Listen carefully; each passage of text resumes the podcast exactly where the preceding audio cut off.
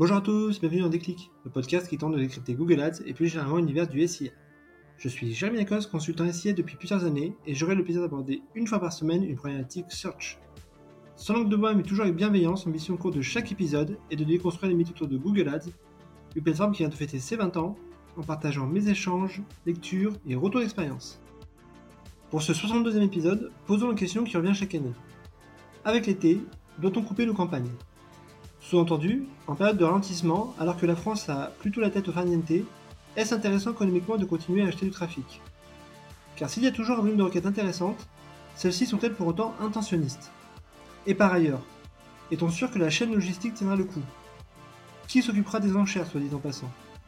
Autant de questions que je vous propose d'aborder. Allez, je compte les points. Le premier point, une concurrence qui se fait timide. Le SIR repose sur un modèle d'enchère dont les CPC sont corrélés à deux choses. Au volume de concurrents qui se positionnent sur un mot-clé et aux enchères associées. Autant dire que la période estivale est plutôt propice au bon coup, où les concurrents habituels semblent se retirer dans une attitude mimétique.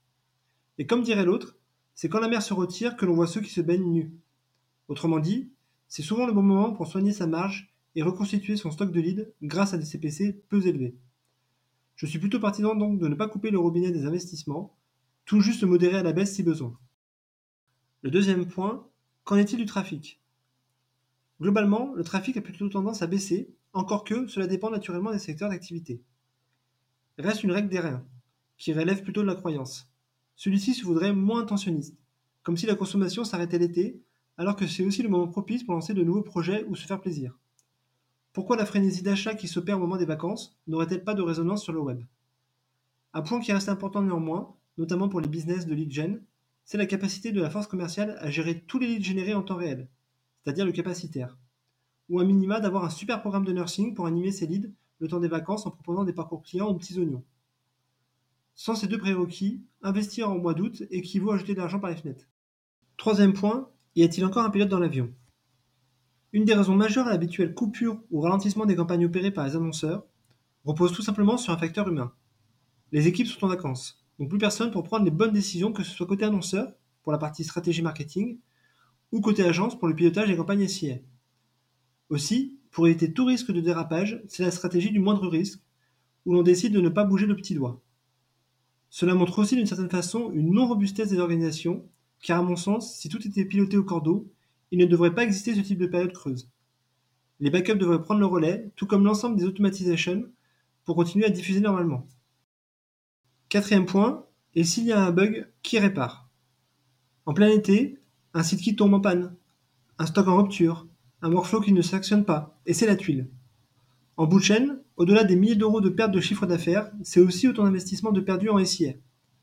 À quoi bon continuer à acheter des mots-clés si la machine est grippée, et le temps que cela reparte, mieux vaut faire le dos rond? Il y a deux règles en marketing. La défaillance arrive toujours au moment où l'on voudrait l'éviter, et nous avons toujours tendance à sous-pondérer les risques négatifs. Le cinquième point, tenter des incartades et travailler les fondamentaux. Je profite de la période estivale pour auditer l'ensemble de mes comptes. Un F-check bienvenu pour valider que l'ensemble des standards sont bien présents et qu'il ne manque pas par-ci par-là une extension, un tracking, une annonce.